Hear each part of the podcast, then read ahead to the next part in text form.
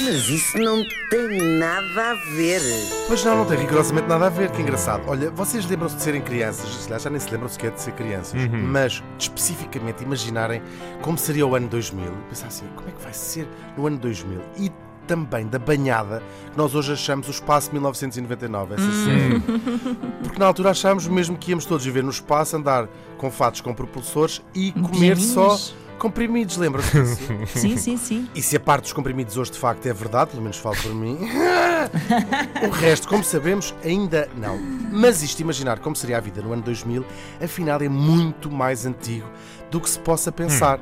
Se, então. é que, se é que vocês pensam nisso, não é? Ou pensam assim, ah, será que é mais antigo? Se calhar não pensam nestas coisas. A verdade é que já nos finais do século XIX havia quem se entretivesse a imaginar como seria a vida no novo milénio. E foi exatamente isso que aconteceu. Um grupo de artistas franceses, Hum. são os meus artistas favoritos, são sempre em grupo. É a escola francesa. francês, a escola francesa.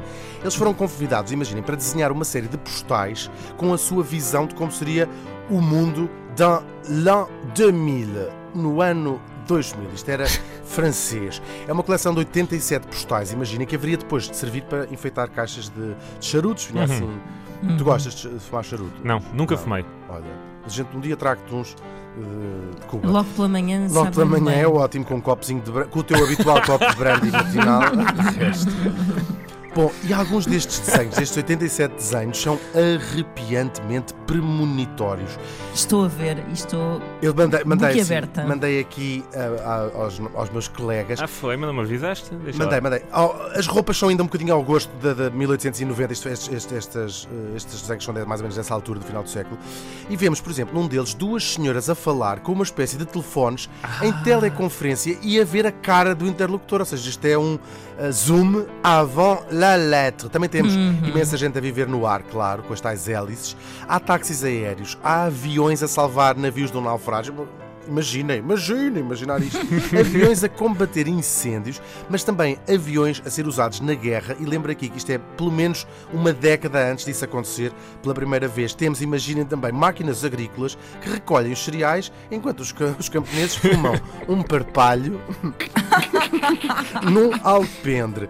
Há também máquinas de criação intensiva de galinhas. Olha, que estupidez imaginarem uma coisa destas. Temos também uma criada de perna traçada em cima de uma mesa, enquanto uma máquina opera duas vassouras para limpar o chão. Máquina que hoje naturalmente chamamos aspirador. Há também uma cozinha com uma máquina onde de um lado se põem os ingredientes e do outro lado sai um bolo já feito. A Olha, famosa dava jeito. bim, Bimbi. Olha, temos também pessoas a fazer férias numa casa sobre rodas, que é uma, uma coisa impensável. Um homem a operar uma máquina que troca instrumentos de uma orquestra inteira e outro a, a usar uma espécie de grua de construção civil, a que hoje chamamos uma grua. Uma grua de construção civil, exatamente.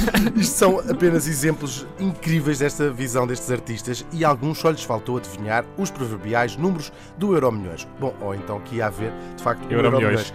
Esta coleção nunca chegou a ver a luz do dia e só já nos anos 80 do século XX, ali em 1986, o famoso escritor de ficção científica Isaac Asimov deu com ela por acaso num, num livro qualquer Uhum. e então ela tornou- começou a, a espalhar-se um bocadinho mais. Vale bem a pena procurar estes desenhos no Google, procurem por L'An 2000.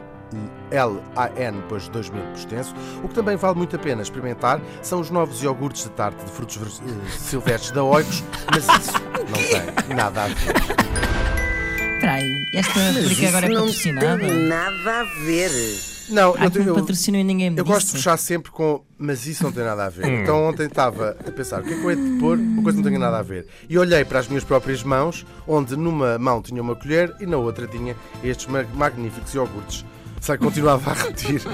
Podem ser de qualquer marca, mas é- eu tinha uma escolha entre dizer o nome de um supermercado ou dizer o nome da marca dos iogurtes gregos e assim Pode ser que, Escolhi a marca. e pode ser que toque algum tipo de mandem-me iogurte. Exatamente. oicos. Eh, oicos.